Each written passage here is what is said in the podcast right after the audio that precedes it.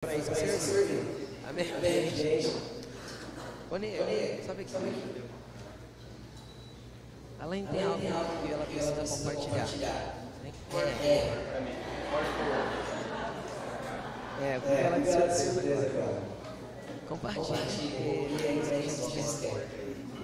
Amém. Glória a Deus. Senhor é bom, não é? Quem está feliz com Jesus? Quem está muito empolgado com Jesus? Uhul, Jesus é bom. Pode pôr Jesus não? Obrigada a Deus. Sua presença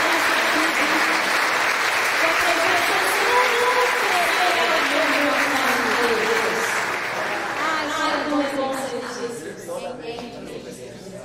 Bom, é, nós estamos no momento de intercessão para quem não sabe e não participa, pede. Nós temos um período de intercessão das 6 e meia às 7, às 19 h 18 às 19 onde nós estamos orando, entendendo o que o Senhor vai querer liberar sobre a casa, durante o momento do culto. Então nós estamos orando pela sua vida, que estará vindo, o Senhor prepare seu coração, mente. Então a gente tem tempo muito legal de intercessão. Inclusive eu quero deixar aqui o convite para que você venha, tá bom? Todo domingo das 18h30 às 19h30.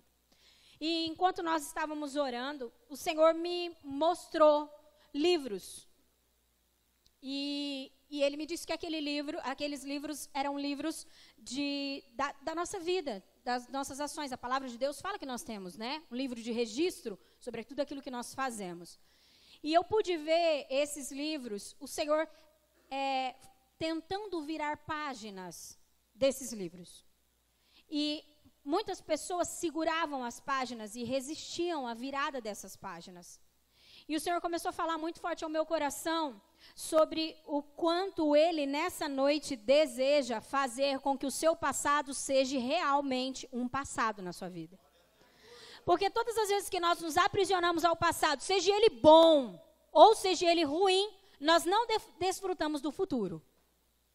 E o nosso Deus não é um Deus que, que fica preso ao que se passou. Ele é o mesmo ontem, hoje e eternamente. Mas ele não é um Deus que se prende em tempos. Seja ele bom ou seja ele ruim, passou.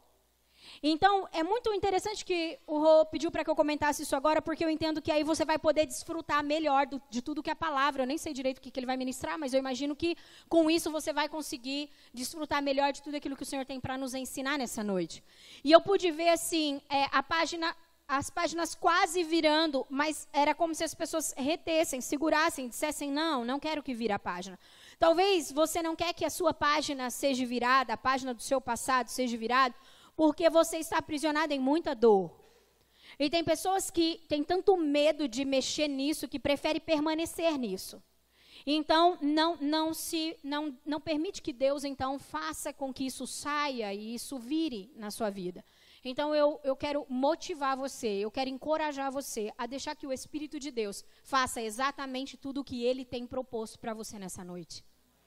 Como que o Espírito de Deus faz tudo que ele, que ele tem proposto para a nossa vida? Se eu autorizar, se eu dizer, Deus, o que o Senhor preparou para mim? O Senhor quer que eu me livre de coisas do passado? O Senhor quer que curar o meu coração? O Senhor quer me mostrar coisas que o Senhor quer fazer na minha vida? Deus, faça isso. Então, que você tenha essa liberdade. Eu entendo e, e, e fui muito ministrado ao coração do Senhor, ao meu coração, o Senhor ministrou muito a minha vida, dizendo que também nessa noite Ele preparou para esta casa ele preparou para as nossas vidas muitos tesouros. E o Senhor começou a falar sobre isso, ele disse que esses tesouros, na verdade, eles falam de coisas que vão nos habilitar a viver esse novo tempo que ele tem para nós. Então, é necessário que nós nos apossamos disso.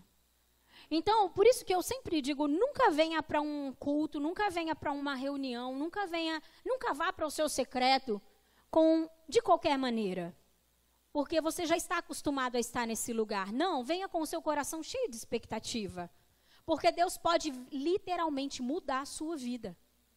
Deus pode fazer coisas que talvez você nem imagina. Que realmente nunca passou na sua mente, no seu entendimento. Então, o Senhor diz que tem muitos tesouros liberados para nós, tesouros que vão nos, nos habilitar e nos auxiliar para um novo tempo, e tesouros que vão nos adornar, e esses adornos, eles nos dão maior liberdade para se mover no reino do Espírito. Eu não sei se todos entendem o que eu digo. Mas há adornos que o próprio Deus coloca em nós que nos dá acesso a lugares que antes talvez não teríamos. Como, como que marcas, como que sinais que nos fazem acessar lugares em Deus. Então tudo isso está reservado para nós nessa noite.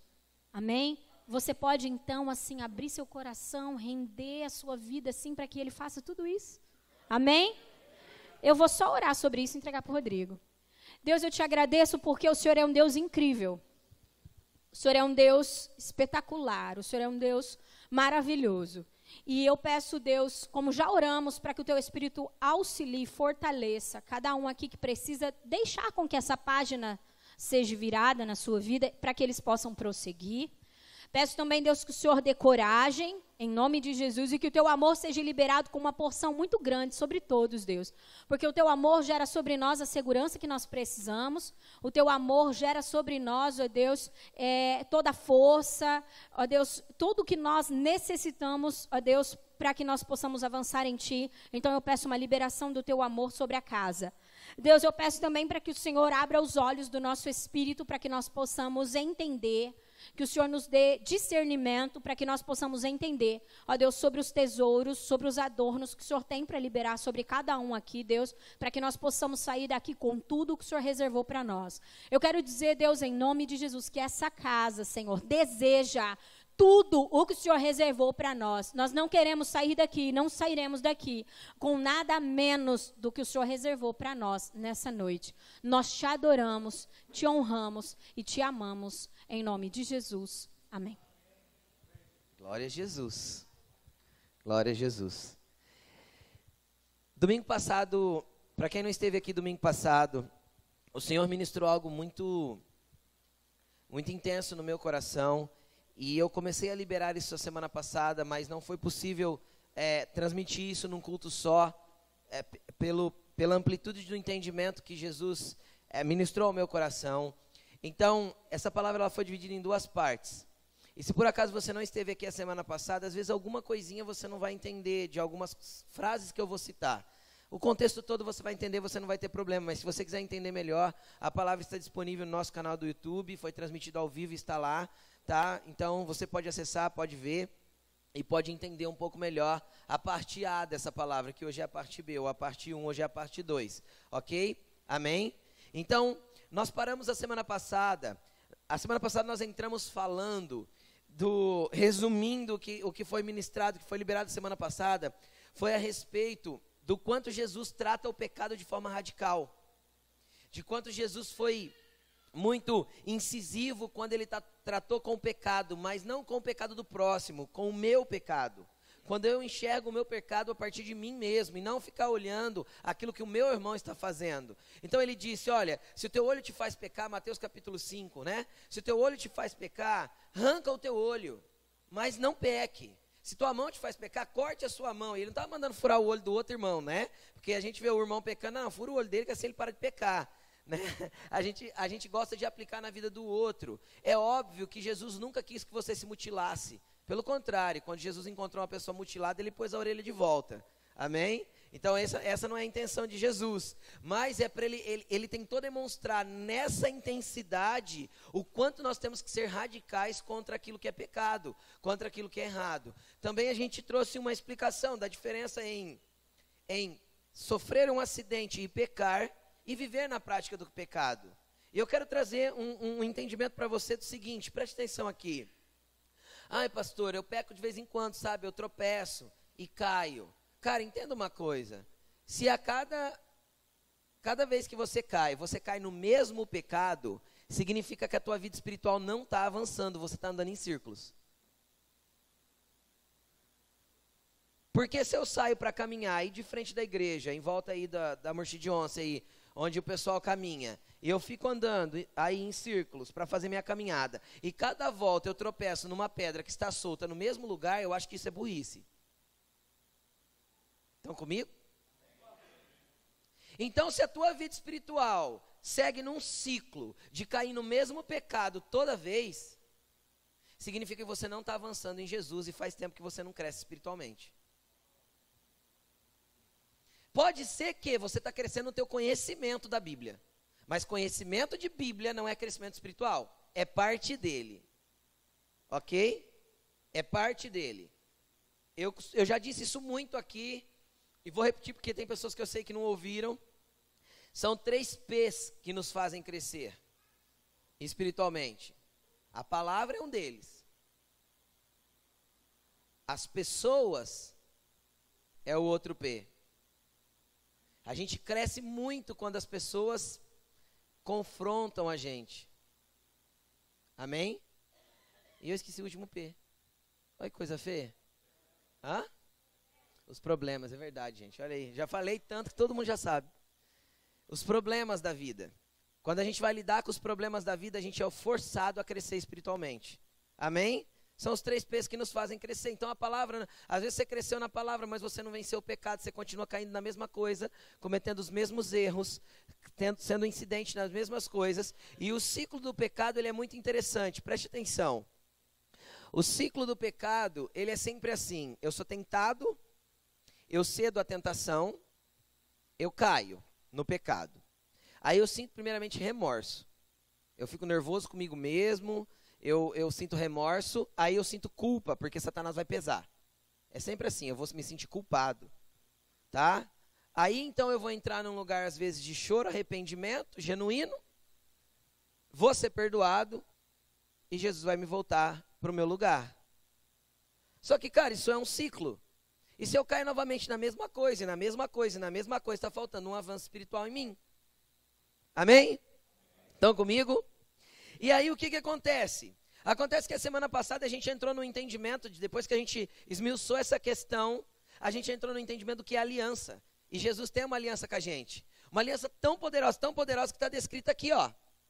Uma aliança que ele entregou o seu próprio sangue e ele resolveu morrer para nos colocar dentro dela. E eu não vou entrar nesse mérito de novo, senão eu vou pregar de novo o que eu preguei semana passada.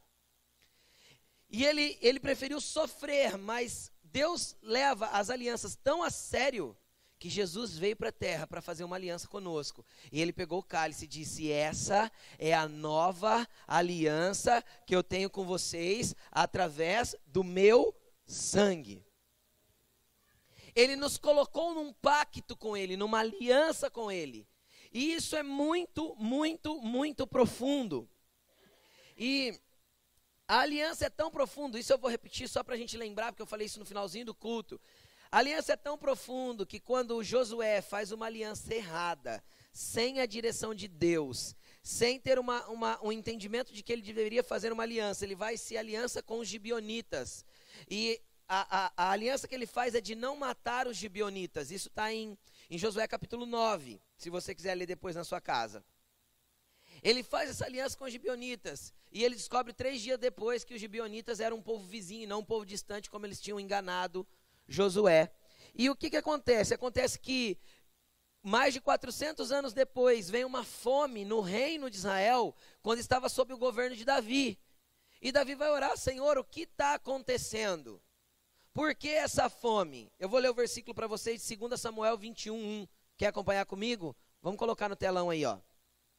Acompanhe comigo esse versículo. 2 Samuel 21, diz assim, ó. Durante o reinado de Davi, houve uma fome que durou três anos. Davi consultou o Senhor que lhe disse, a fome veio por causa de Saul e da sua família sanguinária, por terem matado os gibionitas. Entenda uma coisa, no reinado de Saul, Saul era um homem de Deus ou fez o que Deus não queria? Fez o que Deus não queria. Ok, ele matou os gibionitas. A aliança não era de Saul, a aliança era de Josué, de Josué, lá atrás essa aliança foi feita. Mas foi uma aliança feita e Deus assistiu essa aliança e ele espera que o seu povo honre as alianças que foram feitas. Então, no reinado de Davi vem uma fome. Aí você pode perguntar, mas Custo, não foi Saul que matou os gibeonitas? Por que a fome veio no reinado de Davi? Porque Deus está buscando um povo para redimir um tempo. E Saul não era o povo, o, o homem específico para uma remissão, Davi era. Então, às vezes, Deus vai pedir alguma coisa de você para remir e sarar uma coisa que vem na tua família há tanto tempo e você vai ser o remidor da tua casa. Você vai ser o remidor da tua família. Às vezes tem algo que acompanha a tua família que vem acontecendo ó, há tempos. Deus está te levantando para remir, Porque você anda fora da legalidade do pecado, quebrou os ciclos viciosos, se posicionou com radicalidade e você vai fazer diferente. Os seus filhos estarão livres desses ciclos. Entendeu? Porque você foi o remidor disso. Davi foi o remidor desse pecado de Saul. Amém, gente? Vamos continuar. A aliança é tão poderosa que Deus olhou isso e levou em conta. E teve que trazer uma fome para Davi poder orar, entender o que estava acontecendo. Tem alguma coisa errada. Tá? E aí o que, que acontece? Acontece que essa aliança foi tão poderosa que Jesus entra por nós numa aliança. E cara, sabe quando ele entrou por nós numa aliança? Quando Deus olhando a terra, não viu nenhum justo, nenhum sequer, ninguém que ore, ninguém que busque a Deus. É isso que está escrito. Então nessa hora, nessa hora, o Pai envia Jesus para fazer uma aliança comigo e com você, isso é para mostrar que ninguém merecia, ninguém estava apto, ninguém podia, ninguém por mérito próprio consegue entrar nessa aliança, mas ele veio, derramou o seu sangue, se aliançou conosco para que nós entrássemos numa aliança com ele. Cara, isso é muito poderoso. Isso é muito poderoso. E é interessante que quando eu entro numa aliança, Paulo em Efésios capítulo 5, ele exemplifica muito a igreja através do casamento. Por quê? Porque o casamento é uma aliança. Amém? Casamento não é uma aliança? E aí o interessante é que ele fala: olha, marido, ame a sua esposa como Cristo amou a igreja a ponto de dar a sua própria vida por ela. Então Deus ensinou que os maridos têm que morrer mesmo, todo dia um pouquinho, para poder abençoar a vida da esposa. Deus ensinou que a esposa tem que ser se submeter ao marido como se submete ao Senhor. E, e aí Paulo, depois de exemplificar isso tudo, e ele vem explicando e tal, ele fala assim, olha, grande é esse mistério, mas eu me refiro a Cristo e à igreja. E ele não contou o mistério. Quando chegar lá no céu, eu vou falar assim, cara, o Espírito Santo não guarda segredo, tá bom? E, eu, e, e, e, tem muita gente que teve esse entendimento lá depois, mas você não poderia ter deixado essa incógnita, tá? Ele falou, grande esse mistério, me refiro a Cristo, a igreja mudou de assunto. Entendeu? Mudou de assunto, não quis falar do mistério. E eu quero trazer um entendimento para você aqui que eu quero começar a palavra de hoje, trazendo um entendimento de você do quão profundo é essa aliança e o quão poderoso é essa aliança. Preste atenção. A Bíblia diz que Jesus se aliançou conosco. E quando ele se aliançou, ele pegou o cálice e o pão e ele falou assim: Olha, esse é o meu corpo que é entregue por vocês. E esse é o, o sangue da aliança que nós fazemos. E eu faço com vocês para vocês entrarem nessa aliança comigo. Eu quero te explicar uma coisa. Você já deve ter ouvido falar, se você está a primeira vez numa igreja evangélica, esse é um termo comum, bíblico, não é um termo da igreja evangélica, é um termo bíblico, que a igreja é a noiva do Senhor. A igreja como um todo é a noiva do Senhor. Porque eu expliquei também a semana passada o quanto Deus quer formar uma família. Vocês lembram ou não? O propósito original de Deus não é a igreja. O propósito original de Deus é a família. Só que a igreja é formada por famílias que se juntam para se tornar uma grande família na fé. Amém? Então, aquele que é órfão, que está sem família, ou que a família não faz parte da família de fé, ele pode encontrar no nosso meio uma família. Amém? Nós andamos juntos para nos tornarmos uma família cada dia, cada dia mais parecida com Cristo, apesar das nossas imperfeições. Aqui não é um lugar de pessoas perfeitas, é um lugar de pessoas que olham para aquele que é perfeito. Amém? Miram nele, usam ele como exemplo e o seguem. Amém? São discípulos dele que estão lutando para se tornar igual a ele. Amém? Tem alguém comigo? Então tá bom. Então, nós entramos nessa família e essa igreja, essa comunidade, não é comunidade local, lógico, a igreja de Cristo sobre a terra, a Bíblia chama de noiva do Cordeiro. E aí eu quero entrar em alguns entendimentos com você, porque eu quero ir com você um passinho além nesse negócio. Por quê? Porque a palavra noiva, que é traduzida para nós, tá? Tanto no hebraico quanto no grego, eu vou dar as duas palavras, hebraico é Velho Testamento, grego é Novo Testamento. Eu quero trazer esse entendimento para você. No hebraico, essa palavra noiva é a palavra kalá. E no grego é a palavra numfre. Ambas, ambas é, palavras tem o mesmo significado na nossa língua. E eu quero trazer um entendimento para você. Eu vou, eu, vou ler, eu vou ler a definição. Significa assim, ó. noiva, mulher recém-casada, jovem esposa. Então não significa apenas noiva, mas significa uma mulher recém-casada e uma jovem esposa. Agora, eu quero pegar você e junto comigo eu quero te contextualizar no, no, no, no momento em que a Bíblia estava sendo escrita.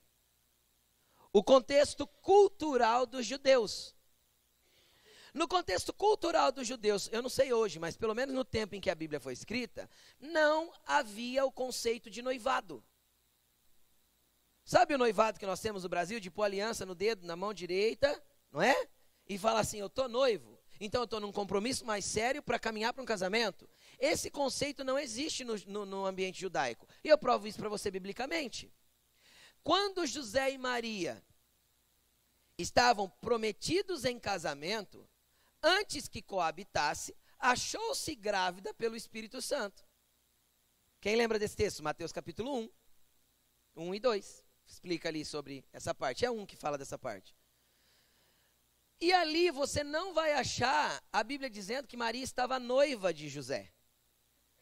Porque não existia noivado, existia um compromisso de casamento. Assim, os pais iam lá e prometiam os jovens um para o outro. E eles já ficavam comprometidos. Então, a partir daquele momento, aquela jovem, virgem, estava prometida em casamento àquele moço ambos não podiam, óbvio, ter relacionamento com outra pessoa até que eles se juntassem. Tanto é isso que essa palavra nunfre não é usada no texto, porque poderia, se significa noiva, e se existisse o conceito, o conceito de noivado, Mateus poderia ter falado, achando-se Maria, noiva de José. Quem está entendendo o que eu estou falando? Ela se encontrou grávida, todo mundo já entender na nossa cultura, ok? Mas não era esse o contexto cultural da época. Não existia noivado. Tá bom? Não existia período de noivado. Era dois jovens solteiros, os pais prometiam para o outro e eles se casavam na data estipulada. Ok? No tempo estipulado. E aí o que, que acontece? É, já havia um compromisso, sim, mas não era um compromisso de noivado. Essa palavra não era usada para expressar esse noivado. Ok? Aonde essa palavra era usada? No dia do casamento o noivo e a noiva. Entenderam? A partir dali era usada, é usada essa palavra. No dia do casamento. Então era o noivo e a noiva que se juntavam, então aí ela se tornava pela mesma palavra, a mesma palavra significa mulher recém-casada ou jovem esposa. Então, não era bem a noiva, era uma mulher que estava ali se casando. Por que, que eu quis trazer esse entendimento para você? Preste atenção. Porque quando a gente lê a Bíblia e a gente fala que nós somos a noiva do cordeiro como igreja e Jesus é o noivo, está errado. Porque nós somos a mulher recém-casada dele e ele já é o marido. Ah, pastor. Calma, eu vou te mostrar na Bíblia. Quando se refere à igreja, chama-se de noiva.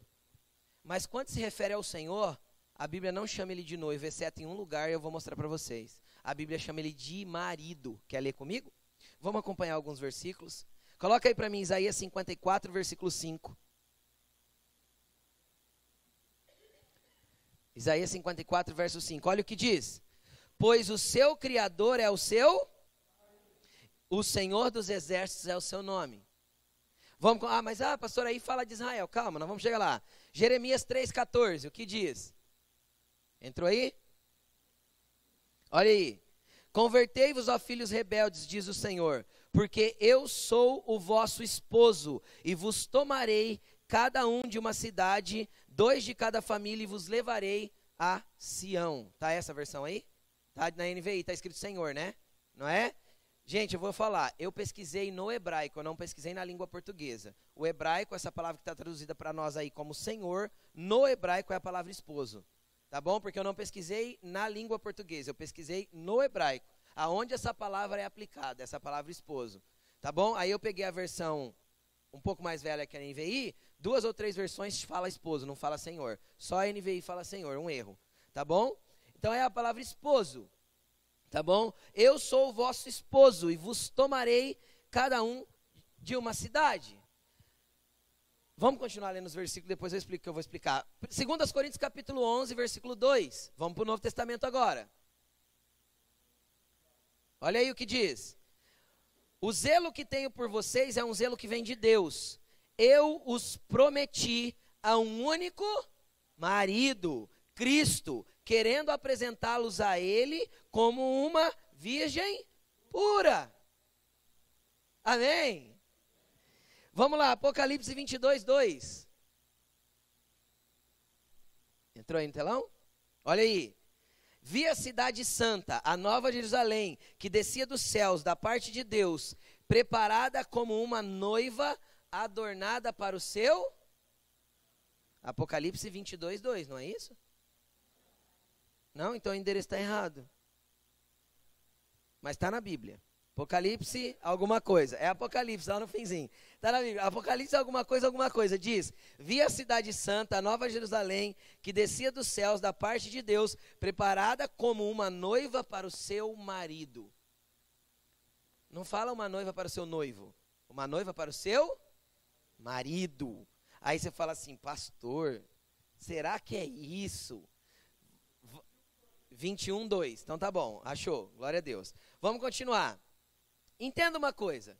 Isso é tão verdade porque eu, eu olho isso e eu vejo o que Deus fez com Oséias. Qual que é a diferença de Oséias para nós? Preste atenção. Hoje o Espírito Santo habita dentro de nós. Você crê nisso? Amém? O Espírito Santo habita dentro de nós, ele habita em nós. No tempo de Oséias, o Espírito Santo não habitava dentro de, o Espírito Santo habitava sobre homens.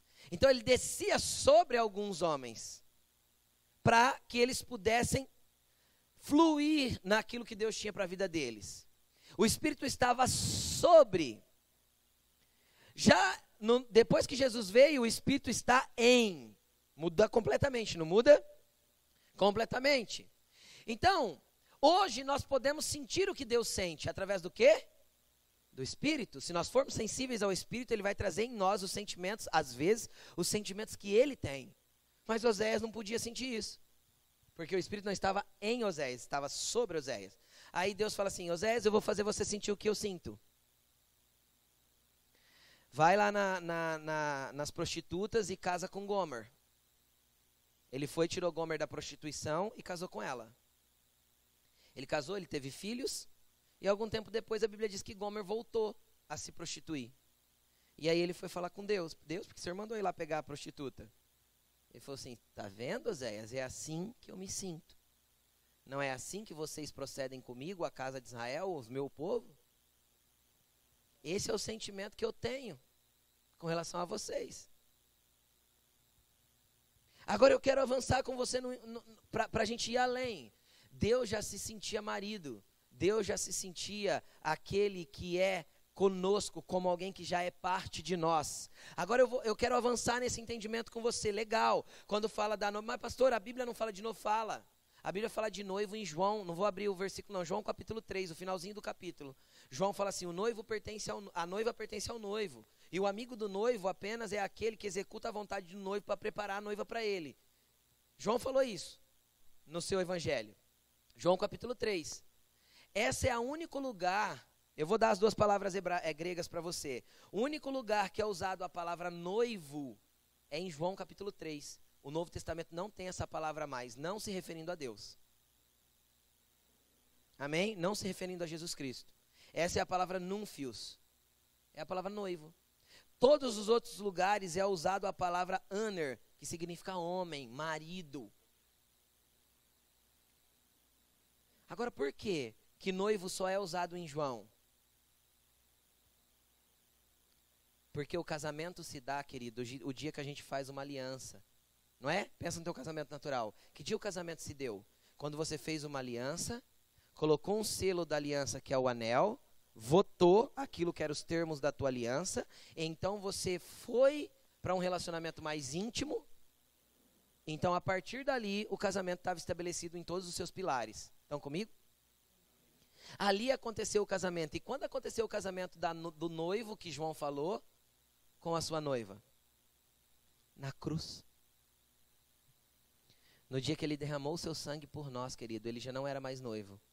Ali ele já era um marido em resgate de uma esposa que ele ama apaixonadamente e que ele não vai desistir dela. Ali ele já era um esposo entregando a sua própria vida. Por isso que Paulo fala: marido, Ame as suas esposas, como Cristo amou a igreja, que a si mesmo se entregou por ela. Ou seja, era o marido Cristo se entregando por uma esposa que ele queria tomar posse. E o que aconteceu? Aconteceu que a igreja já deve se colocar num lugar de relacionamento com ele, onde enxerga ele como um marido amado.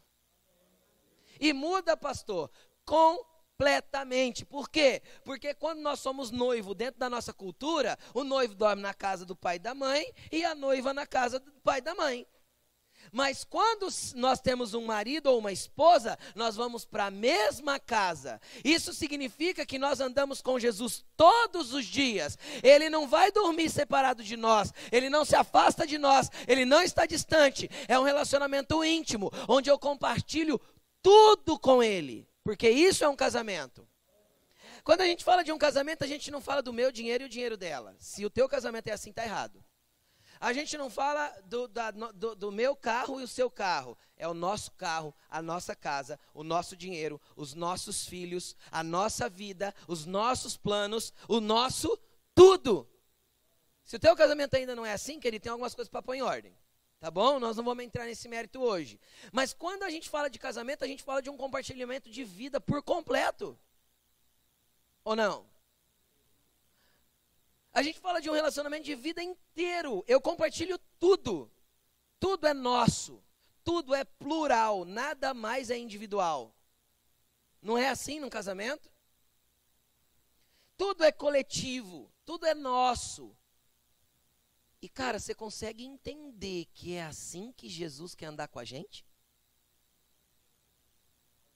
Aí eu entendo que quando Paulo fala em Efésios, vocês já estão assentados em lugares celestiais com Cristo. Aí eu entendo quando ele fala em Efésios, olha, Deus já vos abençoou com todas as sortes de bênçãos nas regiões celestiais em Cristo Jesus. Porque tudo é já foi feito já tem, já se assenta com Cristo. Porque nós já somos esposa do Cordeiro. Nós já temos esse direito de entrar num lugar de compartilhamento completo de vida. Então ele quer andar conosco de uma forma íntima e profunda. Aí a gente entende quando a gente fala assim: ah, igreja, Jesus não é religião, Jesus é relacionamento. Falar isso é fácil. Agora, viver isso não é tão simples. Por quê? Porque é necessário eu ter uma mudança de mente, uma mudança de entendimento de quem Ele é na minha vida. Por quê? Porque o Senhor pode ser, na verdade, o Senhor se apresenta para nós com múltiplas facetas. Como assim, pastor? É, Ele se apresenta como Senhor e Salvador, ou não? Sim. E Senhor, eu trato como Senhor. E Ele nunca vai deixar de ser Senhor. Então tem dia que a voz dele vai falar no nosso ouvido que a gente vai responder sim, Senhor. Entende ou não? Abaixar a cabeça e falar amém. Porque ele não vai deixar de se apresentar para mim como Senhor. Tem dia que ele vai dar ordem, como Senhor. Senhor, eu abaixo a bola e obedeço. Mas tem dia que ele vai se apresentar para mim como pai, porque eu estou precisando de colo. E ele vai ser meu pai. Vai se apresentar para mim como pai. Mas tem dia que ele vai se apresentar para mim como amigo. O que, que ele falou para os discípulos? Eu já não chamo vocês de servos, porque servo fala daquele que tem um senhor. Eu chamo vocês de amigos. Porque o servo não sabe o que o seu senhor está fazendo, mas o amigo sabe. Aí ele fala assim: vocês serão meus amigos se vocês fizerem o que eu vos mando. Aí, você fala, aí dá um, um dá, dá, dá um pan, né? Tela azul. Não dá? Porque como eu posso ter um relacionamento de amigo, mas fazer o que ele manda? Parece que não faz sentido, e não faz mesmo. Na humanidade não faz. Eu não vou ter um amigo que fica mandando em mim. Não é amigo isso. É? Não, amigo não. Amigo a gente conversa junto e desenvolve as coisas juntos. Isso é amigo. Quem manda em mim não é amigo. É senhor, patrão, ok? Boss.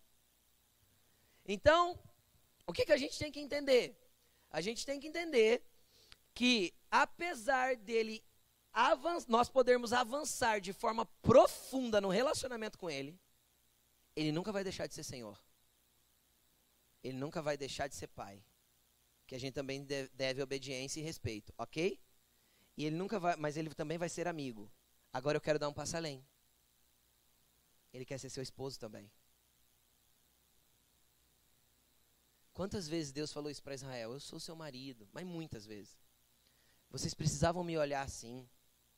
Por quê? Porque o marido fala do compartilhamento de vida por completo. Por completo. Aí a gente tem que entender que dentro desse contexto de relacionamento com ele, querido, obediência parcial é desobediência. Ai, pastor, que horror. É, se eu falo para minha filha, para Bia, com 10 anos, eu falo assim para ela, Bia, vai escovar seus dentes e arrumar sua cama. Aí eu espero uma meia hora. Aí eu entro no quarto dela. Aí a cama está desarrumada. Aí eu olho para ela e falo, Bia, você não arrumou a cama ainda? Ela responde assim, mas eu escovei os dentes. Eu vou falar o quê? Bia, daí que você escovou os dentes, mas você tinha que ter arrumado a cama também. Eu vou agradecer ela, eu vou, eu vou enaltecer ela porque ela escovou os dentes ou vou ficar bravo porque ela não arrumou a cama? Eu vou ficar bravo porque ela não arrumou a cama, porque obediência parcial é igual a desobediência. Aí a gente obedece a Deus parcialmente e acha que está tudo bem. Ele manda fazer três coisas. A gente faz uma só. Aí a gente acha que está tudo certo. Isso aconteceu com Elias. Eu brinco, isso é brincadeira, tá bom, gente? É uma heresia teológica. Eu vou compartilhar com vocês na internet, mas quero deixar claro que é uma heresia particular. Eu falo que quando Deus falou que Elias teria que voltar para a terra, né? Lembra que Jesus falou? É necessário que Elias venha, é porque ele não terminou o que ele tinha que fazer. Então vai embora sem terminar, tem que voltar. Desobediente volta. Eu falei que era minha heresia particular. Deus falou assim para ele quando ele estava na caverna: Sai da caverna, Elias, tem mais sete mil que não se dobraram. Deus estimula ele e faz ele sair. Deus fala assim para ele: unge Jeú para ser rei de Israel, unge Azazel para ser rei da Síria e unge Eliseu para ficar em seu lugar. Ou seja, unge um, unge outro. O último vai para te substituir. Pronto, acabou, terminou o que ele tinha que fazer. Ok? Treine esse último que está certo.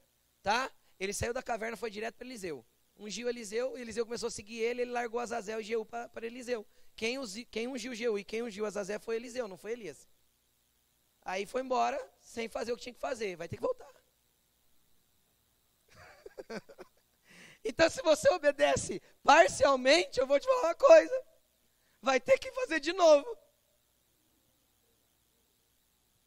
Quem já teve que fazer de novo uma coisa que Deus tinha mandado e você fez só pela metade e teve que voltar e fazer outra vez? Eu já. Pouca gente, né? Que benção. Todo mundo obedece. Essa igreja é linda, gente. Eu fico impressionado. Ô, igreja maravilhosa que Jesus me deu. Vamos lá, continuando.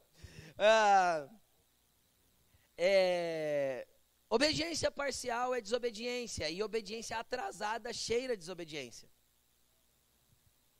Se eu chego num dos meus filhos, qualquer um deles, e falo assim, por exemplo, desliga essa televisão porque está na hora de você tomar banho.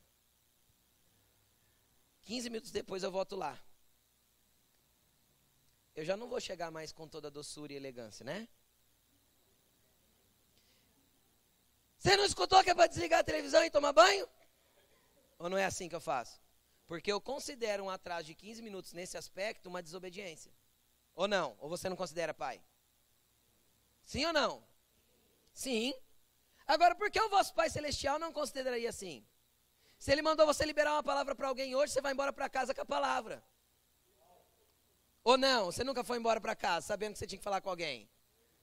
Né? Quem nunca fez isso, atira a primeira pedra. Aí Deus manda você fazer alguma coisa, ai Jesus, manda outro.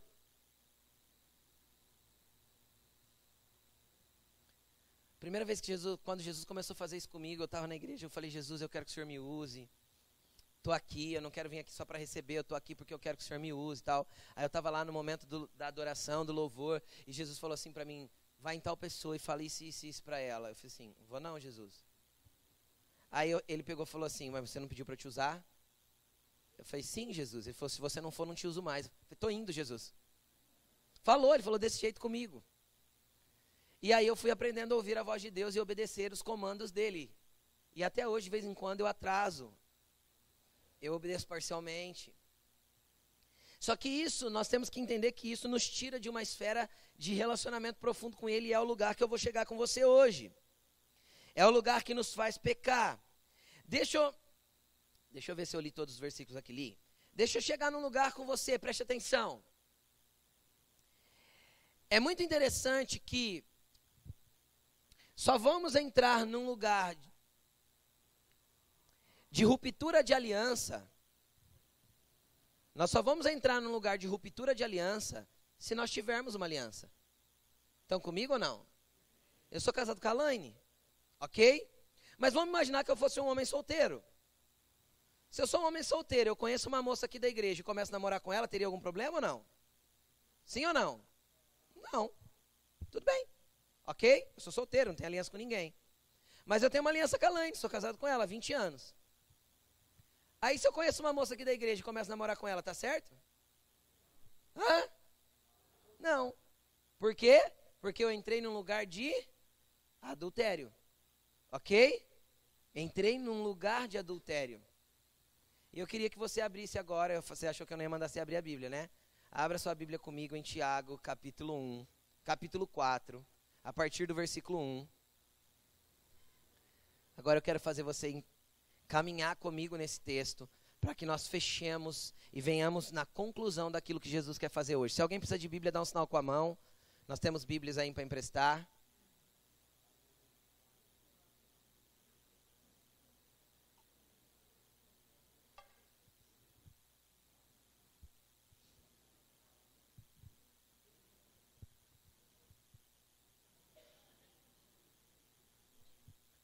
Tiago, capítulo 4, versículo 1. Esse, Tiago, capítulo 4, versículo 1. Esse não precisa pôr no telão não, tá? Nós vamos acompanhar pela Bíblia, tá, Danilo? Amém? Tiago 4:1, acharam? Eu quero esmiuçar esse texto com você. Primeira coisa que eu quero fazer você entender. Tiago aqui não se dirigia às pessoas que não conhecem Deus, ele se dirigia à igreja. E vocês vão entender por que, que ele se dirigia à igreja. De onde vêm as guerras e as contendas que há entre vocês? Não vêm das paixões que guerreiam dentro de vocês? Vamos entender uma coisa aqui. Sabe aquele monte de problema? Sabe aquele monte de treta? Sabe aquelas guerras, aquele monte de coisa que você não entende, que te cansa, que te deixa exausto, que te leva para um monte de problema, que faz virar um emaranhado a tua vida? Da onde vem? Do diabo? Ai, foi Satanás, pastor. Eu vou fazer uma oração aqui, ó. Em nome de Jesus, seja queimado Satanás. Quem já orou assim, brigando com o diabo? Eu já.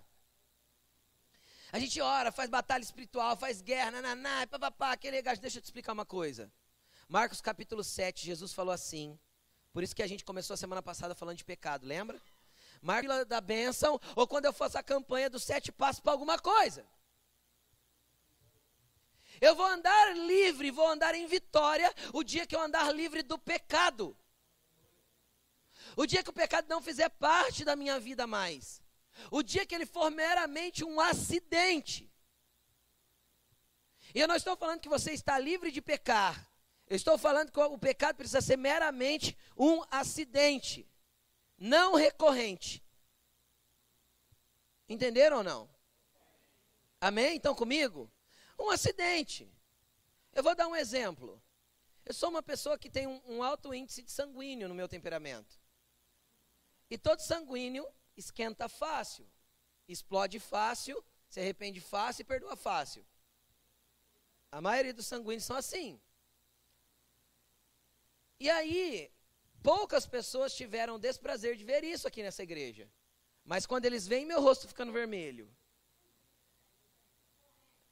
graças a Deus que alguns já aprenderam a me tirar de perto da situação. Rô, sai daí. De deixa que a gente resolve. Por quê? Porque eu sei que quando o sangue subiu, eu posso fazer coisas que não convêm com aquilo que eu prego, inclusive. Então eu tenho que aprender a lidar com isso. E sou eu, humano. Estão comigo ou não? Eu tenho que aprender a lidar com isso. Existem coisas aqui que a vontade é meter a mão na cara, entende ou não? Essa é a essência natural de quem somos. Mas não é assim que eu vou andar, não é assim que eu vou viver, não é isso que vai dominar a minha vida, e essa, vamos dizer, paixão errada, essa guerra que está nascendo, vai morrer antes de nascer. Entenderam ou não? É assim que tem que ser. É assim que tem que ser. Da onde vem todos os problemas? Vem de mim. O que que Satanás faz? Cara, Satanás é igual o Estado Islâmico. Eu falei isso semana passada. Falar de novo então. Que o Estado Islâmico, qualquer bomba que explode no mundo, se deu três minutos, ninguém assumiu a autoria, eles levantam a mão e falam, foi eu. Não é? O Estado Islâmico não é assim? Nem sabe. Assume a culpa do. Ah, o Estado Islâmico assumiu a culpa do atentado. Por quê? Porque a ideia deles é tacar terror. Se está terror sendo feito, então se não é ninguém, é eu. Entendeu? Satanás, a ideia dele é matar, roubar e destruir. Foi você, mas se você jogar a culpa nele, o que, que ele faz? É eu, pode deixar, não tem problema não. Estou matando, estou destruindo, estou roubando, então sou eu. E a gente fica lutando contra Satanás quando a gente tinha que lutar contra nós mesmos. Quando eu tinha que fazer morrer a minha carne. Quando eu tinha que fazer morrer quem eu sou. Porque eu sou ruim na essência. Ou não? Então quem tem que morrer primeiro? Eu. Jesus falou: Você quer me seguir? Negue-se a si mesmo. Sem negar-se a si mesmo, eu não tenho cruz para carregar e não vou seguir Jesus. Então, morrer para mim mesmo e fazer o pecado morrer em mim é o primeiro passo de seguir Jesus. Só que, como foi pregado semana passada, nós relativizamos o pecado. Mas vamos continuar. Ele falou: da onde vem todos os seus problemas, lindão? Das cobiças que brigam dentro de você. Olha o que ele continua dizendo. Vocês cobiçam as coisas, mas não as têm. Matam, invejam, mas não conseguem obter o que desejam. Por quê? Aí ele explica. Vocês vivem a lutar e a fazer guerras. Não têm, porque não pedem. Agora a gente vai voltar. Você está achando que está desconecto uma coisa da outra? Não está. Agora a gente vai voltar na, na situação de Jesus sendo nosso marido. Por que a gente vai voltar? Porque tem coisa que a gente não pede para ele, porque a gente não entendeu que ele está com a gente o tempo inteiro e que ele quer participar da nossa vida de forma ativa. Assim como um marido participa da vida de uma esposa e uma esposa participa da vida do marido. Entendeu? Não adianta eu querer sair de casa agora sem dar satisfação mais. Adianta? Eu posso? Eu consigo? Não consigo, não posso, não devo. Eu vou ligar para a Laine, eu vou mandar um WhatsApp, eu vou lá na onde ela estiver, vou dizer, estou indo em tal lugar. Porque eu tenho um compromisso com ela. Aí a gente anda com Jesus como se Jesus não estivesse perto da gente. Como se ele não fosse nada nosso. Querido, quem se encontra uma vez por semana para ter intimidade não é marido e mulher, é amante. Então, se todo encontro que você tem com Jesus é só de domingo aqui na igreja para ter intimidade ainda no público, não existe secreto, quem se sem ter intimidade no público pornografia, não é? E quem cobra para ter intimidade é prostituta.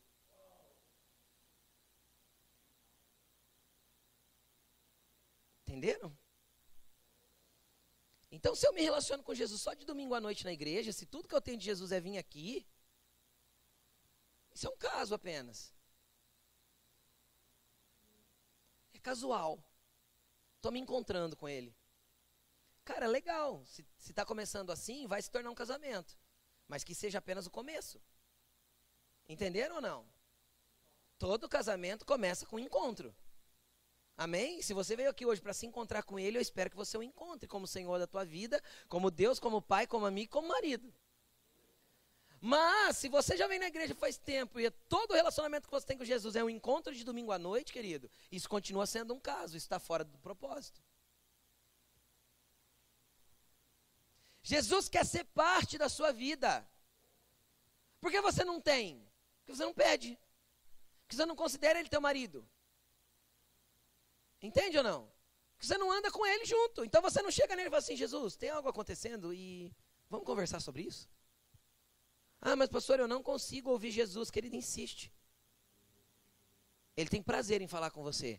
Só você que ainda não conseguiu entender a voz dele. Entendeu? Jesus não é uma religião, Jesus é um relacionamento. Por que é um relacionamento? Porque ele é uma pessoa. Com uma pessoa eu me relaciono. Com uma pessoa eu não crio regras.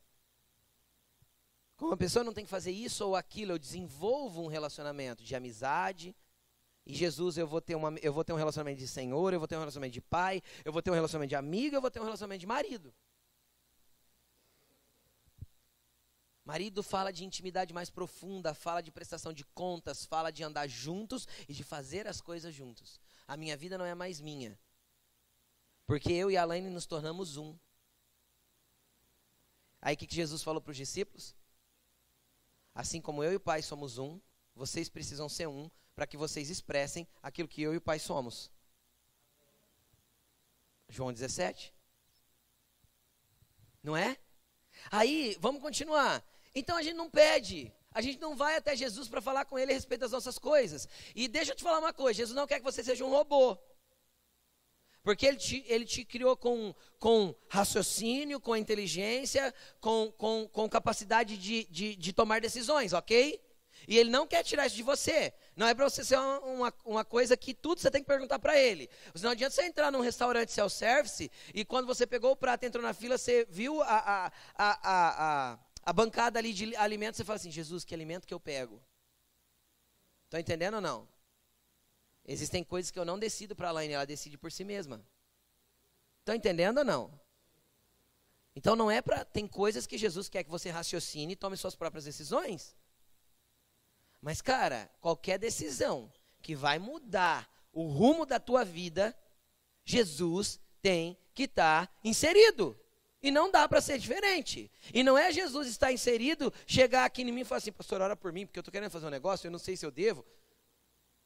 Como que eu vou saber, lindão? Jesus tem que falar com você. Entendeu?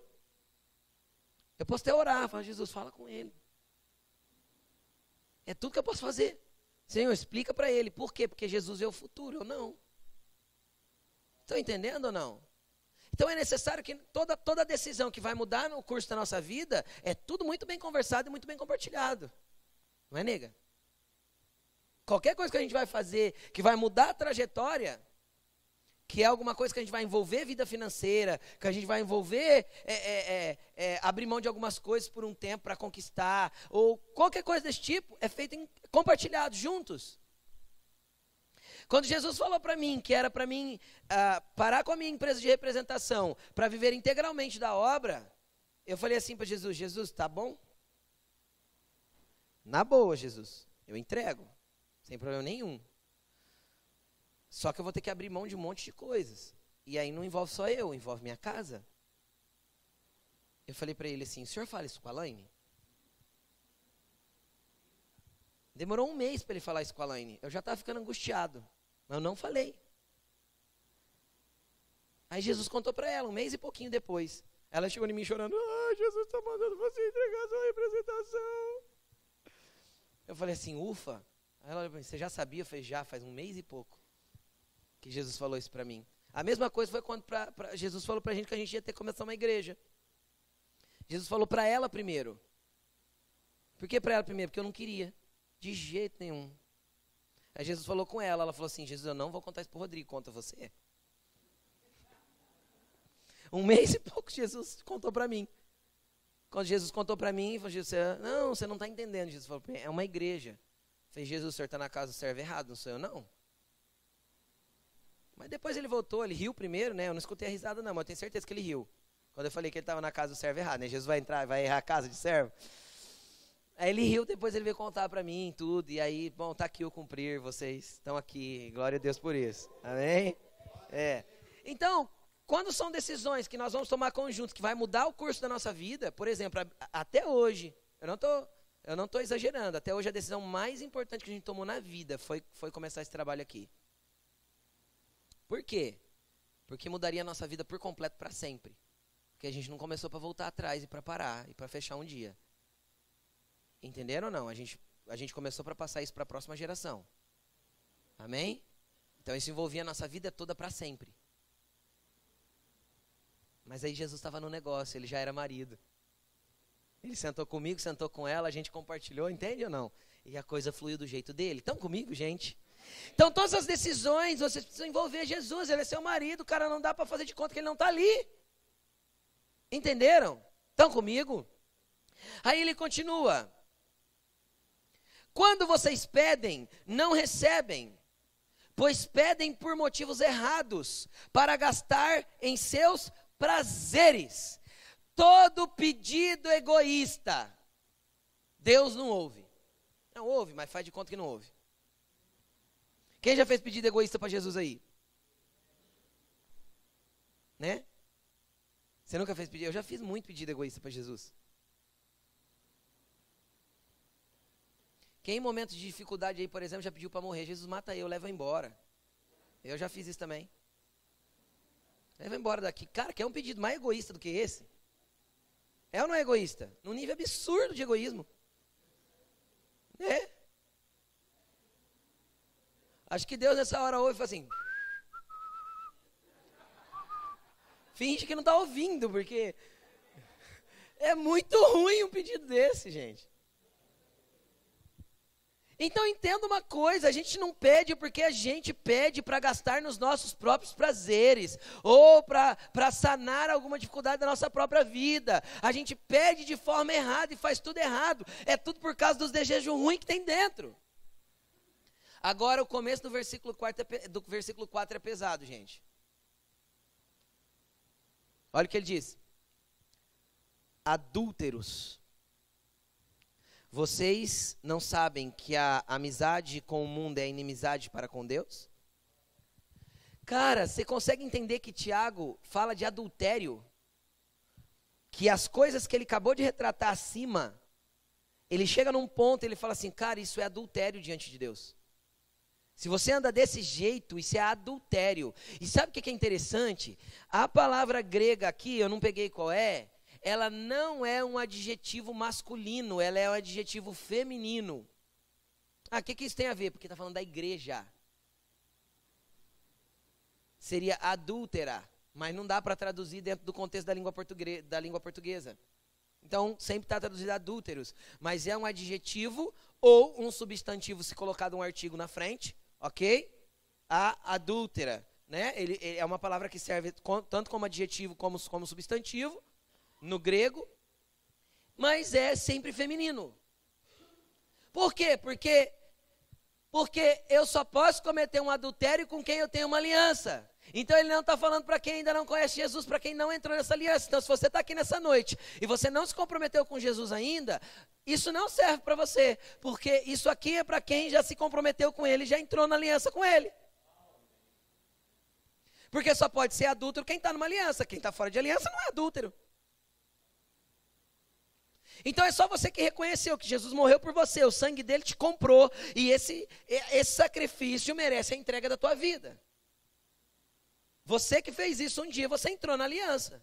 E aí? Aí você pode viver para os seus próprios prazeres, pedindo o que você bem entende, para usar do seu próprio jeito, viver de guerra em guerra por causa dos maus desígnios do nosso coração. Dá para andar assim com Jesus? Dá. Só que Jesus vai continuar olhando do céu e dizendo: adúlteros. E aí, pastor? E aí ele é um Deus resgatador. E aí é um Deus que tolerou, preste atenção, preste atenção nisso. A Bíblia diz em Mateus que de Davi até o exílio para a Babilônia foram 14 gerações. Não foi? Está escrito em Mateus capítulo 1. 14 gerações. A Bíblia diz que durante o reinado de Davi e uma grande parte do reinado de Salomão, o povo andou na presença de Deus. No final do reinado de Salomão para frente, foi uma desordem. Cara, foram 12 gerações de Deus alertando através de todos os profetas vocês são adúlteros, vocês estão errados, vocês se prostituem, vocês são idólatras. Parem de fazer isso. Ó, oh, se vocês fazerem isso, vai, vai, eu vou mandar um povo que vai, vai, vai levar vocês para purificar vocês. Ó, oh, ó, oh, eu estou aqui, volta para mim. Treze gerações ou doze gerações e meia, né? Contando a metade aí da geração de Salomão. Deus gritando para um povo que nem tinha uma aliança de sangue com ele. É muito amor. É muito amor. O que, que ele está gritando para você hoje? Hoje eu estou aqui para ser o seu marido e voltar para você e você voltar para mim. Hoje ele está gritando para você: pare de andar desse jeito. Vamos andar em um nível de comprometimento com Jesus, onde eu tenho o Espírito Santo, eu já não preciso mais exemplificar como Oséias. Estão comigo ou não? Onde o Espírito. De... Vamos continuar, o texto diz tudo. Eu não sei porque que eu estou falando. Vamos ler, Tiago já falou, eu só quero ler com você e, e esmiuçando isso. Olha aqui. Onde a gente parou, gente? Cadê? Quatro. Quem quiser ser amigo de Deus, já se faz inimigo do mundo. Não tem como. A amizade com o mundo é inimizade para com Deus. Ok? E o mundo que a gente está falando não é propriamente aquilo que a gente vive. A gente não tem que se entrancar num monastério. Porque isso já foi muito mal compreendido. Pelo contrário, a Bíblia diz, Jesus disse o seguinte: sois a luz do.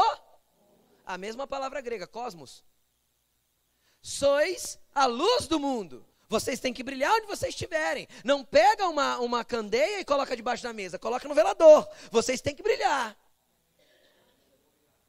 O problema é que não tem brilho. Por que não tem brilho? Porque a luz está no marido, não na esposa. A luz está nele. E se nós estamos pertinho dele, ele vai brilhar através de nós. O problema é que a gente se envolve no sistema do mundo, faz o que todo mundo faz, quebra aliança com Jesus, entra num aspecto espiritual de adultério e acha que está tudo bem. Aí a gente vai orar de noite, gente dobra o joelho na beira da cama e fala assim: Jesus, perdoa todos os meus pecados que eu cometi hoje, em nome de Jesus, amém. Todos os meus pecados? Você cometeu um por um.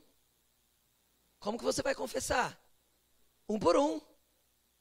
Senhor, aquela hora eu cobicei, aquela hora eu, eu, eu tive ódio, aquela hora eu passei a pessoa para trás, eu fiz isso, eu fiz aquilo. Seja sincero com Deus. Porque a gente ficou assim, genérico, sabe? Jesus perdoou todos os meus pecados. Quais? Você já falou com ele a respeito disso? Vamos continuar? E ele diz: Ou vocês, ou vocês acham que é sem razão que a Escritura diz que o Espírito que ele faz habitar em nós tem fortes ciúmes? Olha o que, olha o que, que, que Tiago está falando. Vocês têm uma aliança, vocês estão numa aliança. Se vocês cometem adultério, quem vai ficar com ciúme de vocês? O Espírito que ele faz habitar dentro de nós. É por isso que o Espírito sente ciúme. Agora eu quero te trazer um entendimento. Ciúme é uma característica de Deus? Não. A Bíblia diz que é fruto da carne ciúme. Não diz? Só que o Espírito sente ciúmes por causa que ele não quer nos perder. Ele, ele nos atrai com tanta força, com, tanto, com, tanta, com tantas cordas de amor que todo o desejo dele é não nos perder. Quando ele começa a ver a gente se perder simplesmente por não falar com ele, por não buscar a direção dele, ou por escolher ceder às nossas paixões, é inevitável que ele sinta um desejo incrível de nos trazer para perto de novo. Isso chama o quê? Ciúmes. Ou é à toa que ele fala que a Escritura diz que o Espírito sente tensos ciúmes por vocês? Porque está falando de adultério. Agora vamos continuar. Ele diz assim: Mas ele concede uma graça maior. Pois a Escritura diz, pois diz a Escritura, Deus se opõe aos orgulhosos, mas dá graça aos humildes. Deixa eu te falar, isso aqui é a chave central da palavra. Aqui a gente vai começar a ver o tamanho do amor desse Deus, o tamanho do que ele quer fazer e o quanto hoje ele literalmente quer virar uma página na sua vida para escrever uma nova história. O contexto aqui, querido, não está falando de uma pessoa que anda que, que tem nariz empinado ou que é orgulhoso porque tem dinheiro, ou porque é orgulhoso por qualquer outra coisa. O contexto aqui está falando de uma igreja que entrou num ambiente de adultério. Sim ou não?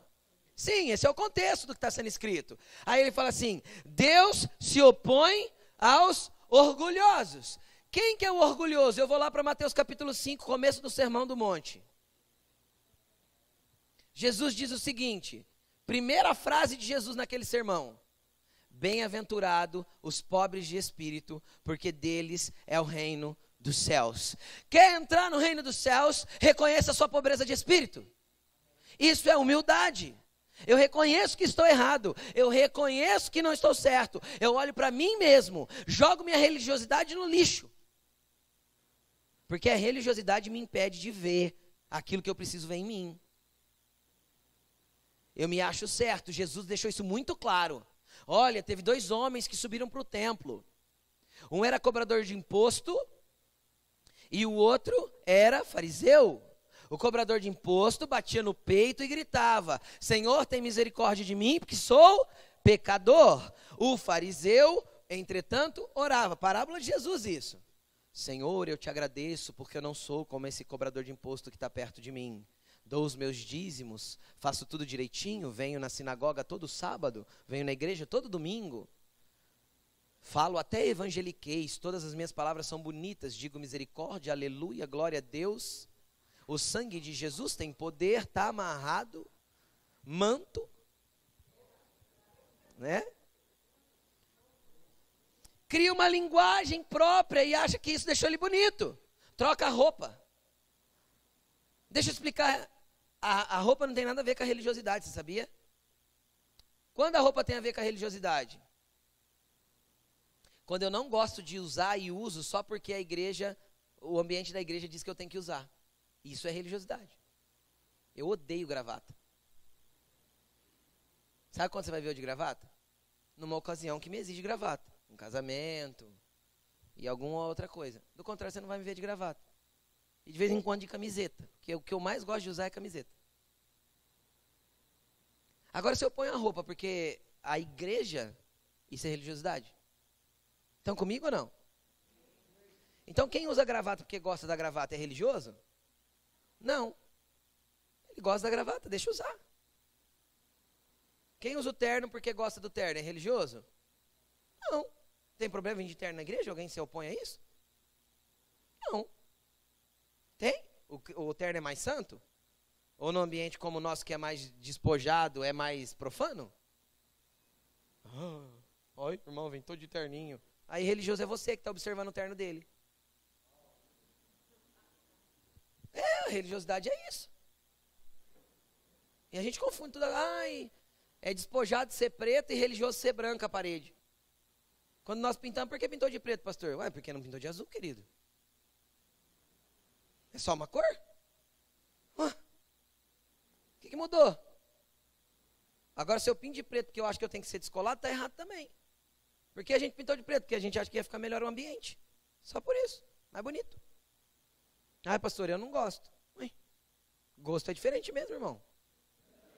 Você gosta de comida japonesa, eu não gosto. Alain gosta, eu não gosto. Entendeu? É uma questão de gosto. Amém? Então a gente tem que desconfigurar a religiosidade, querido. É quando eu começo a usar a, a, aquilo que, eu, que, eu, que as pessoas percebem que são de Deus para eu esconder o meu pecado. Para eu fingir que eu não preciso ser mudado, para eu enxergar quem eu sou. Isso é religiosidade. Para eu não enxergar a verdade de quem eu sou. Aí, quando eu não enxergo a verdade de quem eu sou, quando eu acho que eu sou santo, porque eu faço tudo bonitinho diante dos homens, Deus resiste o soberbo. Então você está lutando, tentando expulsar o diabo da tua vida porque ele não deixa você avançar. Quem está com a mão no teu peito é Deus, lindão. E ser resistido por Deus é terrível. Porque Deus é muito, muito, muito, muito, muito, muito mais forte que Satanás. É melhor ser resistido por Satanás do que por Deus, mas muito melhor. Porque quando Satanás me resiste, significa que Deus está comigo. Então nós vamos para cima e as portas do inferno não prevalecerão contra a igreja. Porta, entenda uma coisa: porta não é ambiente de são. Então é a gente que foi até a porta do inferno. E mete o pé na porta e entra. E as portas vão cair. Entendeu? Então vamos continuar. Tem coisa que você está orando faz tempo e não muda, Deus não dá resposta. Olhe para dentro do seu coração. Às vezes é o coração que está piludão aí, cheio de coisa ruim, cheio de desejo ruim, e você não reconhece isso diante de Deus. Não reconheceu, Deus põe a mão no teu peito. Te resiste, se opõe. Deus se opõe àquele que é soberbo diante do adultério que ele está cometendo diante de Deus. Aí ele diz: Mas concede graça aos humildes. Você sabe o que é o significado de humilde? significado de humilde é aquele que se abaixa, que se coloca menor, que se humilha. Humildade é a capacidade de ser humilhado e não revidar. Entendeu? E aí você chega diante de Deus e se abaixa. Esse ele concede o quê? Graça. Graça. Muita graça. Que nível de graça? O nível de graça, sim. Imagina você casado. Quem é casado aqui? Levanta a mão. Quem é filho que tem pais aí que já foram casados ou são casados, você vai entender também, você vai conseguir entender. Imagina se toda semana a gente visse o nosso cônjuge saindo para ter um encontro com alguém. E aí ele volta para casa com aquela cara lavada e fala assim: "Me perdoa". E você põe para dentro e volta a ter intimidade com ele. E na semana seguinte ele faz a mesma coisa. E ele volta de novo e fala: "Me perdoa". E você põe para dentro e volta a ter intimidade com ele. Aí na semana seguinte ele vai e faz outra vez. É assim que Jesus lida com a gente. Aí a gente acha isso tão inconcebível que a gente não chama isso nem de amor, chama de idiotice. Não chama? Não chama de idiotice? Imagina uma pessoa no ambiente natural, um cônjuge fazendo isso semana após semana. Fala, cara, isso não é amor, não, isso é loucura. Fala ou não fala? Fala. É essa loucura de amor que Jesus tem por nós. A gente vai, quebra a aliança, se prostitui, comete adultério contra ele no ambiente espiritual, e a gente volta com a cara lavada. E detalhe, diferente do cônjuge que faz longe do parceiro, Jesus a gente faz na frente dele.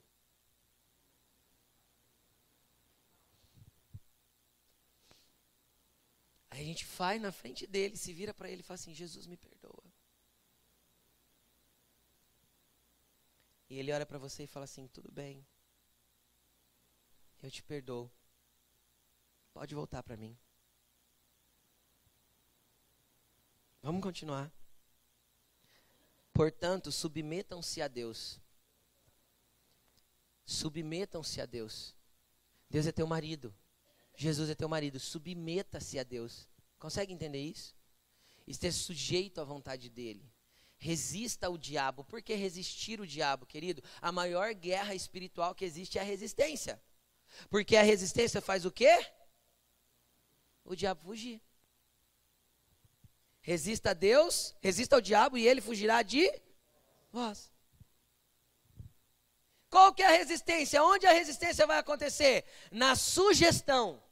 Ele veio e sugeriu, porque tudo que ele pode fazer se não tem pecado em você é te tentar, sugerir o pecado. Ele sugeriu, você fala, sai daqui, Satanás, não vou, não vou ceder ao que você está falando. Não vou ceder, vou permanecer com Jesus, porque Ele é meu Senhor, eu tenho uma aliança com Ele, Ele é meu marido, eu não vou mudar o meu posicionamento. Ser radical com o pecado, corta a tua mão, arranca o teu olho, mas não peca. E aí o diabo tem que fazer o quê? Bater em retirada, cara, e acabou, e não tem como ele insistir nisso. O que, que ele vai insistir? Tentar você. Então você não, ele não cansa de te tentar e você não cansa de resistir. E ele não cansa de te tentar e você não cansa de resistir. E ele não cansa de te tentar. Só que eu vou te contar uma coisa: ele vai morrer tentando. Porque um dia, o Deus da paz em breve esmagará Satanás debaixo dos nossos pés. Você consegue entender o nível de autoridade que o teu marido te dá?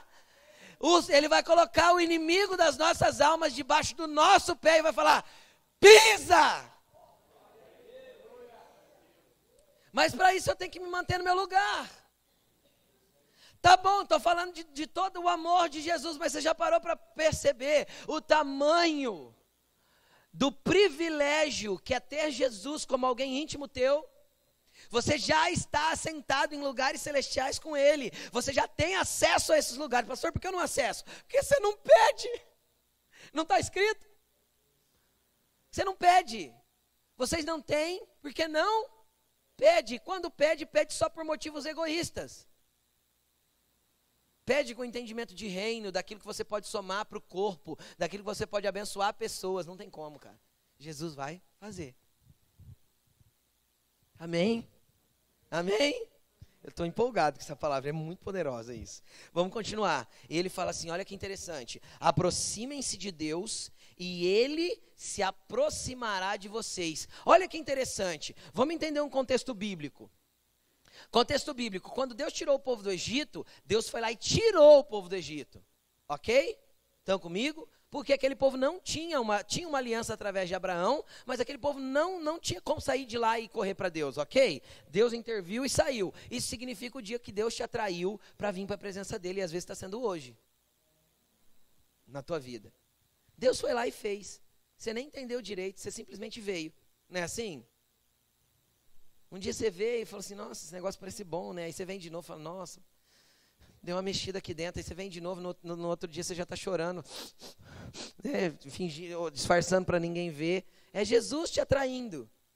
É Jesus te chamando para um casamento. Aí de repente você fala: Jesus, eu me entrego a ti, te aceito como Senhor e Salvador da minha vida. Pronto, entrou na aliança. Pumba.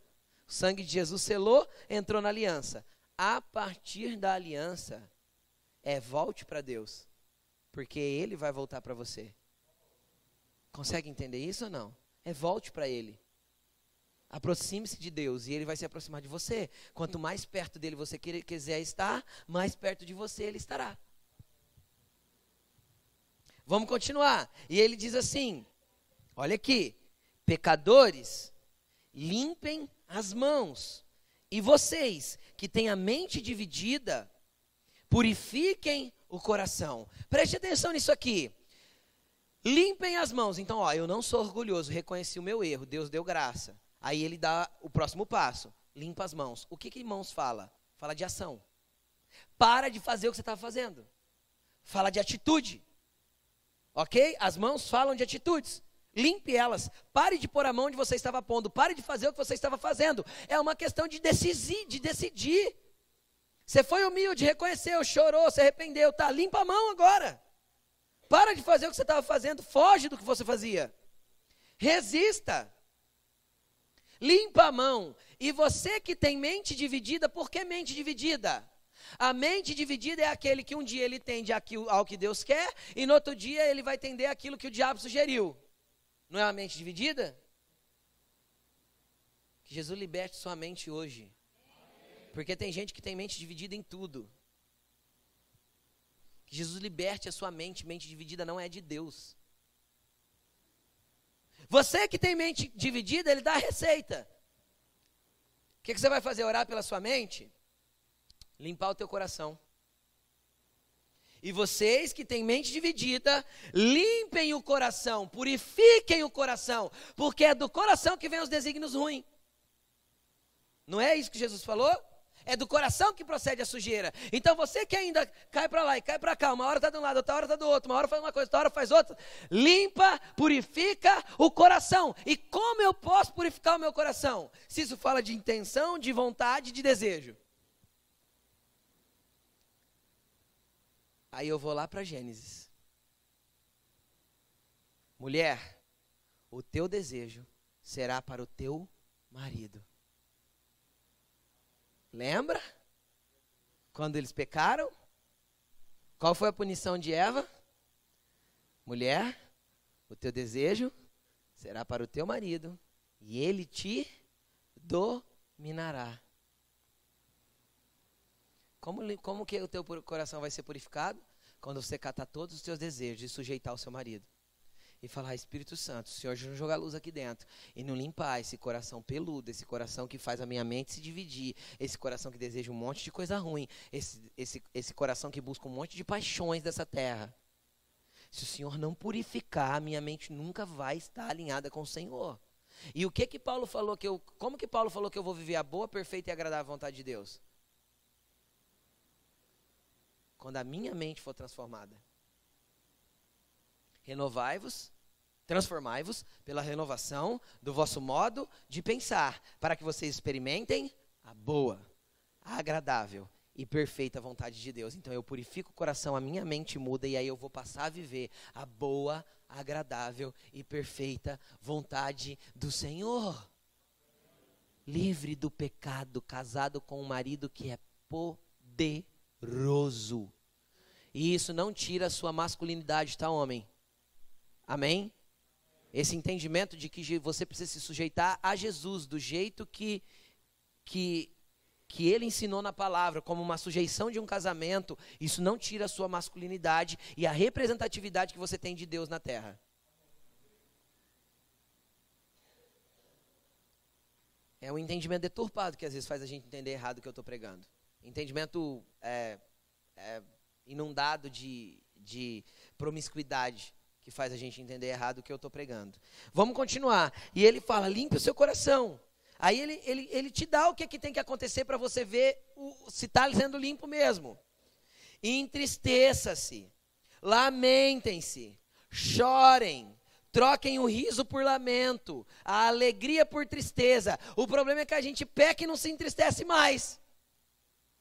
Se não há tristeza, não há choro, não há lamento, de ver que tem alguma coisa ruim dentro do meu coração, e por que está aqui ainda? Se não há isso, não há purificação, não há como mudar, porque não há humildade de reconhecer que está aqui.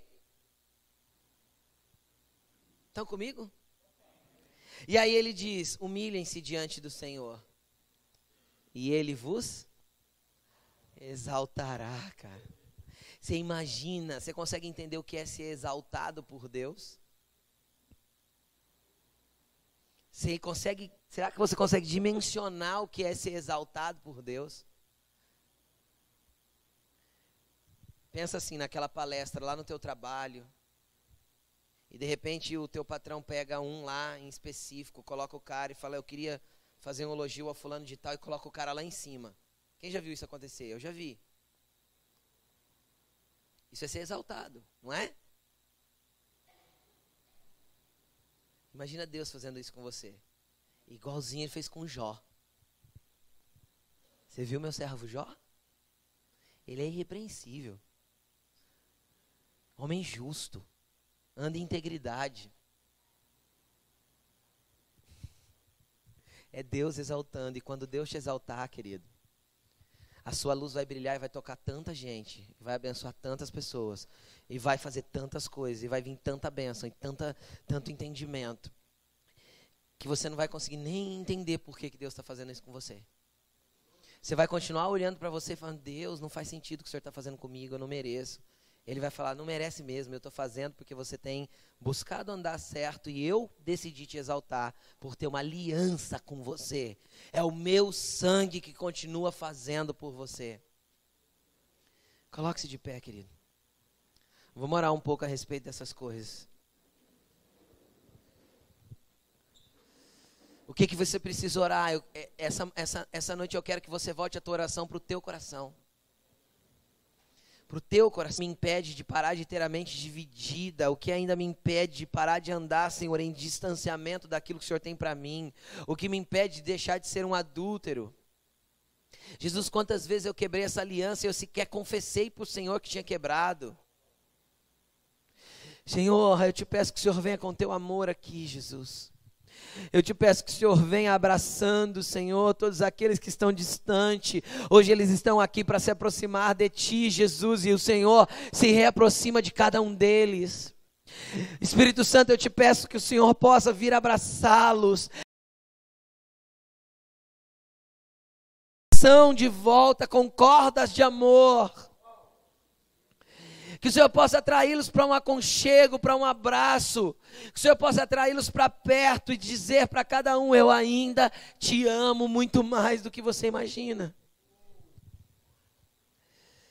Vem, Santo Espírito, neste lugar. Vem, Santo Espírito, estar e habitar em nossas vidas de forma profunda, mexendo com cada parte do nosso ser.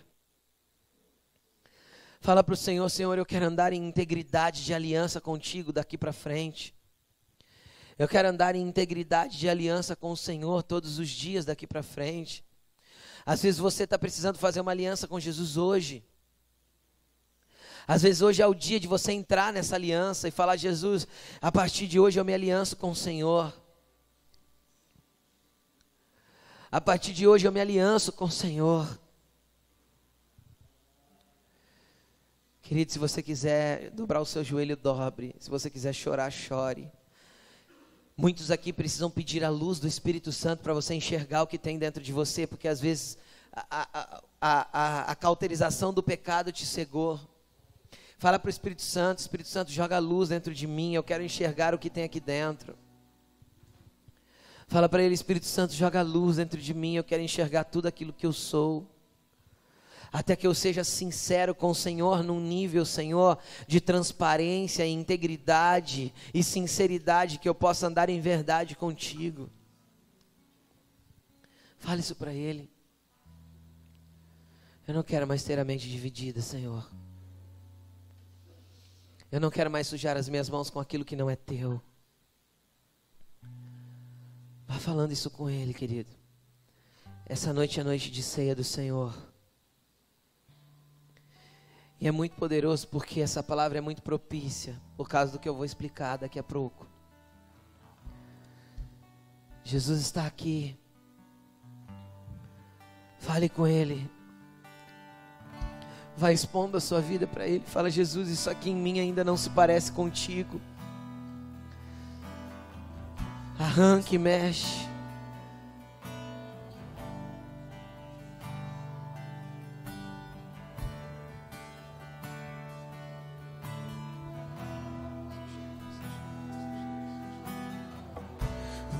Você não vai desistir até ter tudo. Meu coração é teu. Você não vai desistir até ter tudo. Meu coração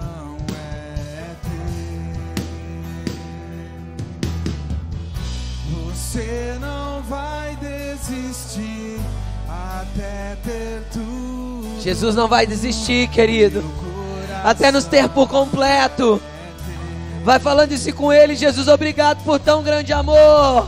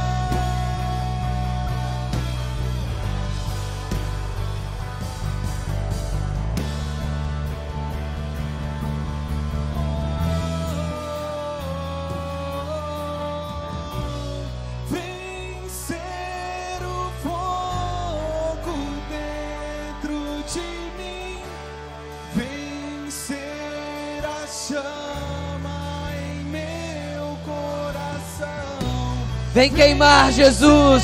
Vem jogar luz no nosso coração. Para que sejamos purificados. Para que a nossa mente seja alinhada.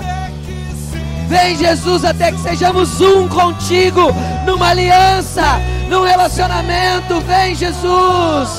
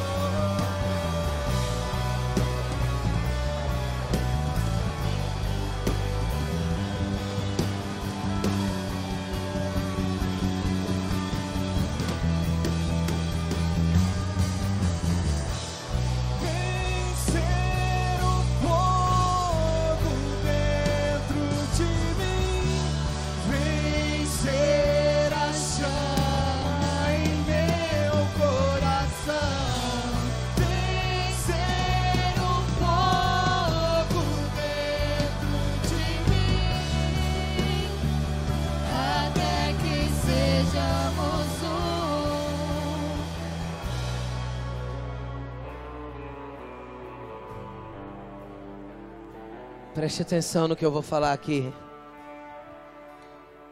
Hoje é noite de ceia do Senhor.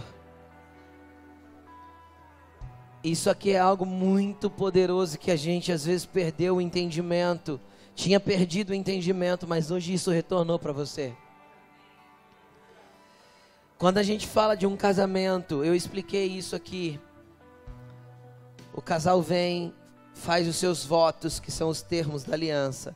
Coloca um anel no dedo que sela essa aliança. O que nos selou foi o Espírito Santo. A Bíblia diz que ele é o selo sobre as nossas vidas. O penhor da nossa compra é o Espírito Santo. E aí, falando de um casamento natural, a partir do momento que um casal se casa, ele não volta para casa do papai e o outro para casa da mamãe.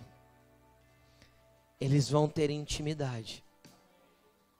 E é muito interessante que, se a gente falar num contexto bíblico de intimidade, um homem e uma mulher casando em pureza sexual, quando eles se relacionarem sexualmente, nessa relação vai ter sangue e vai ter corpo envolvido. Isso aqui é a aliança que Jesus tem com a gente, de que Ele vai continuar sendo nosso marido amado. E Ele falou: Olha, eu quero que vocês lembrem todo dia da minha morte. Por que da minha morte? Porque a morte dele é o dia do casamento, querido. Quando você se lembra da morte dele, você está lembrando do dia que ele se casou conosco. Quando nós celebramos a morte dele, a gente está lembrando o dia que ele se entregou por nós, que ele resolveu se aliançar conosco sem que nós merecêssemos. E aí ele pega o corpo dele, entrega, o sangue dele entrega e fala: agora vocês são um comigo.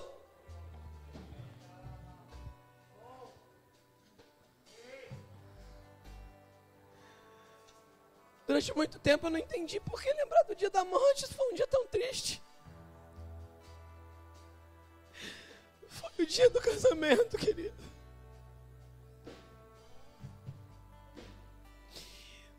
Foi o dia que ele concretizou o que ele tinha que fazer por nós para nos atrair. Para nos tomar como a sua esposa recém-casada. Ah, Jesus, não dá para te agradecer porque faltam palavras, Senhor. Senhor, que a intensidade que é forjada no meu espírito agora possa ser liberada sobre esta casa. Que a intensidade desse amor possa ser liberada sobre os que estão, os que estão nesse ambiente. Obrigado, Jesus. Obrigada por toda a boa nova que o Senhor tem para nós, Deus. Obrigada, Deus, porque nós não temos que ouvir a Sua voz. Nós ouvimos a Sua voz porque isso faz parte da nossa nova natureza. Obrigada porque nós não temos que estudar a Bíblia, Deus, para termos conhecimento, é que isso faz parte da nossa nova natureza. Obrigada, Deus, porque nós não temos que orar para sermos aceitos em uma religião, é que isso faz parte da nossa nova natureza. Obrigada, Deus, porque tudo o que nós fazemos não fala, Senhor, de meras necessidades, ó Deus, mas fala de uma nova natureza. Que esse amor nos resgatou e nos inseriu. Obrigada, Deus. Obrigada, Deus, porque hoje nós podemos ter visões, tocar, experimentar, Deus, tudo que os céus têm, por causa da nossa nova natureza. Nós te exaltamos e reconhecemos quem é o Senhor nas nossas vidas, Deus. Muito obrigada porque hoje a nossa mente, Senhor, é renovada por essa nova natureza. O nosso coração transborda porque só o Senhor poderia nos dar uma nova natureza. E nós estamos aqui como esposa, como igreja. Ó Deus, nós estamos aqui, Senhor, como família. Nós estamos aqui, Deus, como filhos. Herdeiros e co-herdeiros com Cristo, para celebrar essa aliança de amor manifesta na cruz do Calvário. Obrigada porque é um amor que nós não conseguimos entender, mas nós o aceitamos, nós o desejamos, nós queremos isso, Deus. Obrigada porque esse amor, Deus, ultrapassa aquilo que temos de natural. E só esse amor poderia nos resgatar, nós reconhecemos isso. Jesus, como teu Espírito já nos falou, eu peço que o Senhor libere sobre esses cálices aquilo que a, os teus filhos precisam, Deus. Eu peço que o Senhor libere sobre esses cálices cura, libertações, ativações, restaurações. Eu peço que o Senhor libere sobre esse cálice porções gloriosas do seu amor, Pai. Eu peço que o Senhor libere sobre esses cálices força Cada um aqui, Deus, tem uma necessidade. Cada um aqui está em um lugar em Ti. E o nosso clamor, Deus, é que essa aliança incrível de amor do Senhor, ó Deus, venha trazer aquilo que os seus filhos precisam para estar cada vez mais perto de Ti. Que a força do pecado seja subjulgada e destruída, Senhor, por esse amor incrível nessa aliança, Senhor. Que a força, Senhor, das trevas seja subjulgada, Senhor, para que seus filhos vivam a liberdade de estar na tua presença. Deus, eu quero declarar que nessa noite, ao celebrarmos essa aliança, nós seremos completamente livres de tudo aquilo que nos impede de estar sentindo o seu cheiro e contemplando a sua face ouvindo a sua voz. Eu quero declarar, em nome de Jesus, que não há cadeias, não há grilhões, não há engano, nada poderá nos separar do teu amor nessa noite. E ao comermos e bebermos, seremos completamente livres para viver a realidade de quem o Senhor é. Eu quero declarar: a religiosidade não nos separará do seu amor. O engano, a mentira não nos separará do seu amor. Do teu poder, Senhor, sobre cada um aqui. Deus resgatador. Eu declaro esses cálices e esses pães Deus, consagrados a Ti. Eu declaro que esse ato profético nessa noite, de corpo e sangue, aliança eterna, trará sobre cada um o que cada um precisa, para a glória do Seu nome, e o Seu nome será para sempre adorado e exaltado. Eu declaro o selo do Teu Espírito sobre cada elemento, em nome de Jesus. Amém. Glória a Jesus. Antes de nós atribuirmos, nós estamos ao vivo pelo YouTube todo domingo a partir das 19h30. Então, nós estamos encerrando a transmissão agora. Que Jesus abençoe todos aí que compartilharam através da internet. Amém?